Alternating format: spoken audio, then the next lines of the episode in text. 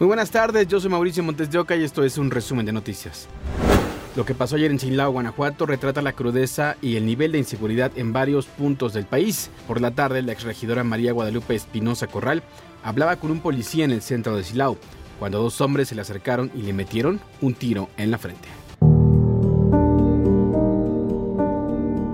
Al mediodía de este domingo, en plena plaza principal del municipio de Silao, atacaron a balazos a la ex candidata a la presidencia de ese municipio, Guadalupe Espinosa Corral, mejor conocida como Pita Corral.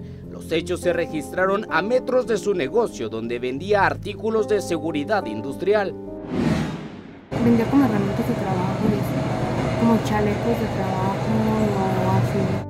La también ex regidora fue trasladada grave a recibir atención médica. Minutos después del ataque y ya en el hospital, autoridades municipales confirmaron su muerte. Horas después, amigos de la regidora colocaron un moño negro a las afueras de su negocio, donde también tenía su vivienda.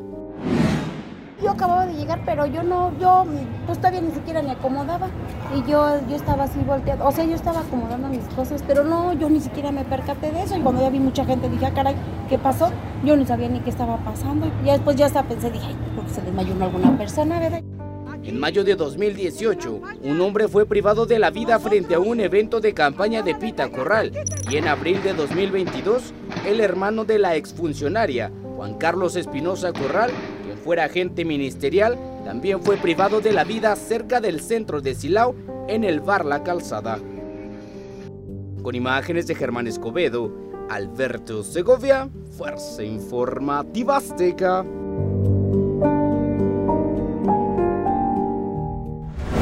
Ayer también entregaron el cuerpo de José Noriel Gil, alias El Chueco, a su familia. Esto luego de que la Fiscalía General de Sinaloa concluyó las investigaciones, incluidos los exámenes de ADN que realizaron a dos de sus hermanas. El cuerpo de José Noriel estuvo ocho días en una funeraria de los Mochis bajo resguardo y podría ser trasladado a Chihuahua. El Chueco era señalado del asesinato de dos sacerdotes jesuitas y un guía turístico en Cerocahui el junio de 2020. Un juez de control vinculó a proceso a José Mauricio o Eric Alejandro N., alias El Tomate, considerado uno de los principales líderes de la Unión Tepito por delitos contra la salud, en su modalidad de narcomenudeo, cohecho y portación de armas de fuego de uso exclusivo del ejército. Sin embargo, la Fiscalía de la Ciudad de México señaló que el juez de control declinó la competencia sobre este último delito y será un juez federal quien le dé seguimiento. El tomate fue detenido el 23 de marzo en un cateo en la alcaldía Miguel Hidalgo, donde se aseguró un arma de fuego, cartuchos útiles y droga. Un juez federal vinculó a proceso a Franklin y Aaron N. señalados por lesiones, robo y daños en contra del periodista José Alfredo Huicap. El Ministerio Público de la Federación presentó pruebas de que en mayo de 2020 los dos sujetos agredieron al comunicador mientras realizaba un reportaje en Yucatán. De acuerdo con la investigación, los vinculados a proceso lo despojaron del botón de pánico proporcionado por el Mecanismo Federal de Protección para Personas Defensoras de Derechos Humanos y Periodistas. Un agente de la policía de Texas cruzó a territorio mexicano en una persecución.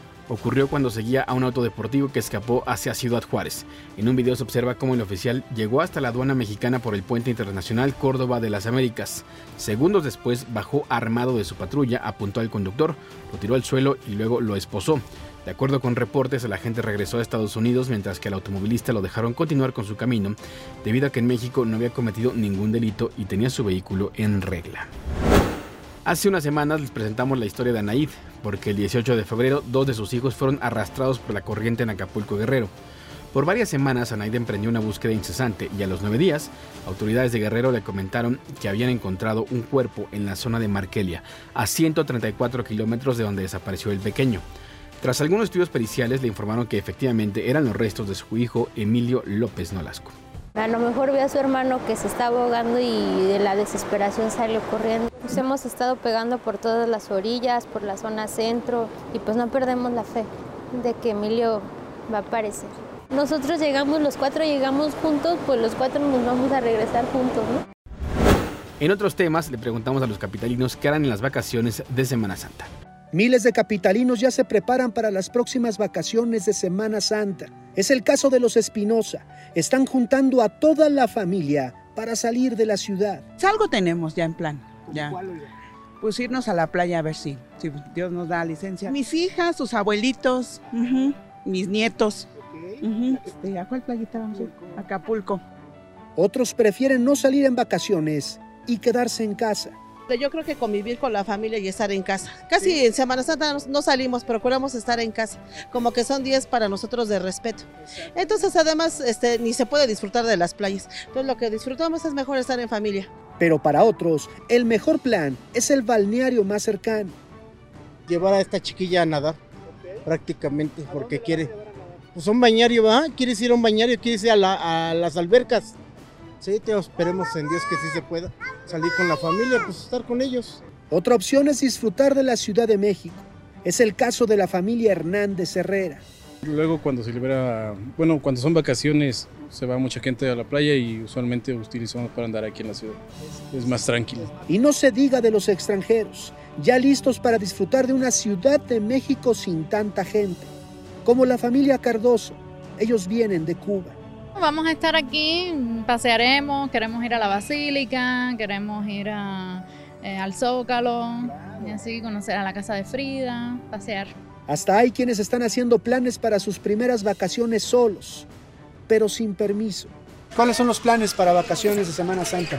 La playa. ¿A dónde vas a ir, hermano? Acapulco. ¿Con quién vas a ir? Con ella. ¿Cuál es tu nombre? Daniela. Oye, ¿y qué onda? Platícame sobre el plan que están haciendo para Acapulco. ¿Cómo está el asunto? Nada, a ver si me dejan para empezar. Primero, los planes y después el permiso. ¿eh? Ya sea a la playa, al balneario más cercano, pasear por la Ciudad de México o quedarse en casa, para todos ellos lo más importante es disfrutar de unas vacaciones en familia. Roberto Domínguez, Fuerza Informativa Azteca. Para evitar contratiempos, el Aeropuerto Internacional de la Ciudad de México mostrará el horario oficial de los vuelos. Así lo explican las autoridades. Si usted ya era precavido en sus tiempos al tomar un vuelo, ponga mucha atención. Hay cambios en los horarios expuestos en las pantallas del Aeropuerto Internacional de la Ciudad de México. Porque a partir del día de ayer, los, los únicos horarios que iban a aparecer en nuestra pantalla son los oficiales. El horario que verá en pantalla es el de ley, el de reglamento, el establecido por la autoridad aeroportuaria, ya que hasta este domingo el que veíamos era el llamado horario comercial. Ellos vendían sus propios horarios comerciales en franjas horarias muy competitivas que les traían, entiendo, muchos beneficios comerciales. Eso en teoría, y en la práctica, no hay nada mejor que un ejemplo. Usted tiene un vuelo que sale al mediodía a Acapulco, a las 12 está en su boleto, y aparece, y aparece en pantalla que es a las 2 de la tarde, le va a aparecer demorado. ¿Por qué? Porque no coinciden el comercial que vendió la compañía y el oficial. Con esta nueva medida, los viajeros notan diferencias entre lo que dice la aerolínea y lo que dicen las pantallas. Sí, bueno, fue distinto el horario que aparece en la pantalla del aeropuerto al de la aplicación de la aerolínea. Va a ser un poco confuso con esta cuestión ya que estamos familiarizados más que nada con la parte de las pantallas. La diferencia entre los dos horarios puede variar, depende de cada aerolínea. Puede ser de 15 20 minutos como puede ser de 6 horas. Algunos otros viajeros desconocían los cambios. No, no tenía conocimiento del horario, del cambio de horario en las pantallas. La recomendación por parte de la dirección del Aeropuerto Internacional de la Ciudad de México es guiarse a partir de los horarios expuestos en pantalla, pues los nuevos cambios, aseguran, se implementaron en beneficio del usuario. Ilse Lorena Trejo, Fuerza Informativa Azteca.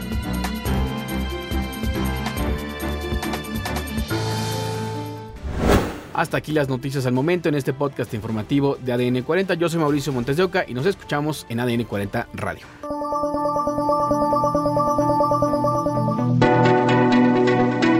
Este podcast es presentado por VAS, la super app que te ofrece muchas y nuevas formas de pagar todo lo que quieras con tu celular.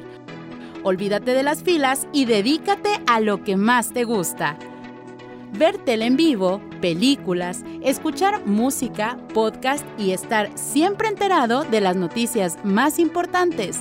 Todo en un mismo lugar. Vas, la super app, con todo.